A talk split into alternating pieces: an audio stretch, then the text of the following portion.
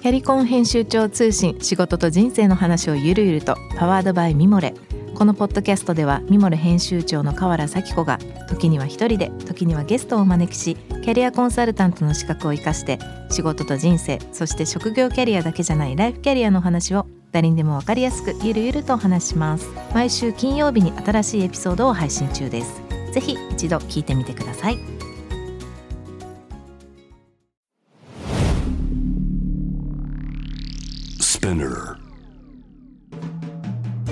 ナビゲーター中道大輔です。Vision to the Future with Forbes Japan このポッドキャストは物事人の魅力を引き出すことで日本のカルチャーの価値を再定義し世界と共有するコミュニティプログラムです。ショートコンテンツ Vision to the Future Stories と題して毎週水曜日金曜日日曜日に Forbes Japan よりピックアップしたニュースをお届けしております。今回も、はい、えー、レイ稲本さんとともにお送りいたします、えー、今日ご紹介するトピックはこれ比較的最近です。2022年1月24日にアップされたレイさんのコラム、えー、レイ稲本が考える世界に通用するキャリアの作り方と。いうことで、まあ、結構この番組のなんだかんだ結構あのね若い大学生とかのキャリア系、キャリアでな困ってそうな人とかもなんか聞いてくれてるみたいなんでまあなんかいいポイントだなと。思って。まああの世界でキャリアをこうね築いてきたレイさん、うん。うん、どうでしょう？この記事のポイントはどうでした、はい、あの今この人間が100年100歳まで生きるっていう時代、うん、キャリアっていうのがもう軽く50年続いてもおかしくないじゃないですか。でで別にその大学を卒業して社会人になってっていう、まあ、そういうあのオプションもありますけども10代からお金稼ごうと思えば稼げるわけでうん、で70代になってもあの仕事は続けられるようなあの世界にはなったとは思うんですね。うん、で僕が今40代なんですがあの自分のその過去を振り返ってみると、うん、まず大体5年ぐらいのサイクルでキャリアアップをしてっていてでその次に10年のサイクルで大きなこう転換期がこう来てるんですね。うん、で10代20代30代40代、えー、50代っていうことを考えると一つ一つその世代ごとにテーマテーマがあの見えてきたんです。でそれ何かっていうと英語で言うとえー、10代の頃はインデペンデンス、その自立する。で特にその精神的に自立。あの、ね、長見さんもその海外に12歳の頃から行かれてるんで、そのやっぱりその精神的な自立っていうのがあって、僕も15歳、16歳で行ったうん、はい。それがインデペンデンス。で、20代の時に僕がその無意識なんですけどやってたのが、えー、英語で言うとクラフトマンシップ、ものを作ること、技巧、うん、でそのものを作ることによって得られたものはセンスがこう研ぎ澄まされたこと、うん、技術以上にこの物事を見極めるセンス。それが20代、30代はストラテジー戦略、うん。うん、ものを作って世の中に出していくっていうのも大事なんですがじゃあなぜそれを作るのかっていうことをこう考え始めた、うん、でそれをどう、えー、分かりやすくまとめて伝えていくか、それが30代で習った戦略ストラテジー。で40代はリーダーシップ。牽引ですね。人をこう引っ張っていく、今までその20年30年やってきた経験を基づいてやっぱりそれがあるからこそリーダーシップが活かせる、うん、これが、えー、40代。で僕はちょうど世代的にはそこに今いますと。うん。で、えっと、50代に個人的にもやっていきたいなと思っていることは、うん、えインフルエンス、うん、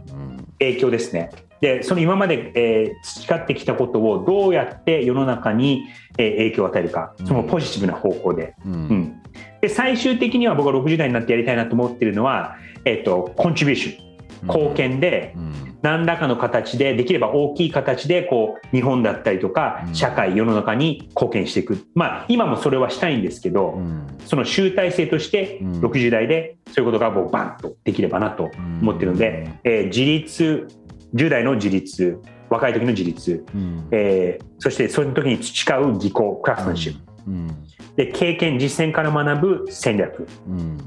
で経験がものを言う牽引リーダーシップうん、はい、でそこから世の中にどういう影響を与えるか、うん、この5つが僕はテーマかなと思います。うん。こういうテーマでこうキャリアを考えるって、まあ、なかなかないですもんね。うん、うん。僕この僕もこれも、うん、このこのトピック見た時にこう、今ここに計画よりも戦略をってあるじゃないですか、これ僕結構ずっと言ってて、要はそのスケジューリングというか計画プランはまあまあいいんじゃん。ただそれいろんなことがあるし絶対変わるから。だって変崩れるんで絶対。絶対崩れる。戦略があればまあ別にブチって切れたとしてもそこからつなげられるからっていうのは、うん、だからすごいどういうふうに戦略的にこれやるのっていうのはよく言ってて、うん、なんか順番通り進まないとかね本当ここに書いてある通りですけど。でもそのベースの考え方があったら順番がこう前後したり一個なくなって次が来てもいけるって。でそこは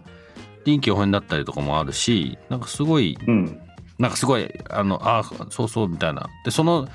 おそらくレイさんはそれの、まあ、上なのか、まあまあ、そのもうちょっとど真ん中にこの5つのもしくは6つの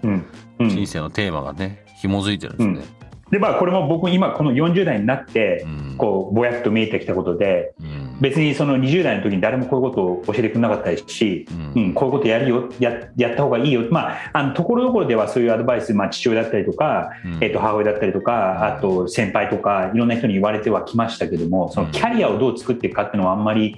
あの教わらなかったんですよね。うん。うんだからそれは今になってあのどんどんどんどんそういうのを世の中に広めていきたいなっていうのはありますね。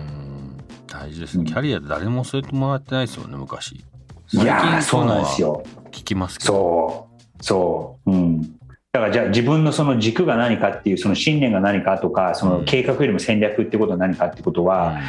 うん、あの意思あの決めなくてもいいと思うんです。あの変えてもいいと思うんです、うん、うん、やってて、うん、うん、ただ意識はしといた方がいい。ずっと、で僕の場合それ意識してなかったんであしとけばよかったなと、うん。なるほど。ぜひ参考にしてみてください皆さん今日ご紹介したトピックはですね概要欄にリンク貼ってますぜひそちらからもご覧ください質問感想は番組のツイッターアカウント PTTF アンダーバーコミュニティにお寄せくださいこのポッドキャストはスピナーほか Spotify、Apple Podcast、Amazon Music などでもお楽しみいただけます。ぜひお使いのね、プラットフォームからフォローしてください。そして毎週月曜日には様々なゲストと共にお送りしてます。ゲストトーク、えー、配信してます。詳しくは、えー、そちらもね、概要欄載せてます。えー、チェックしてみてください。Vision to the Future Stories ここまでのお相手は中道大輔でした。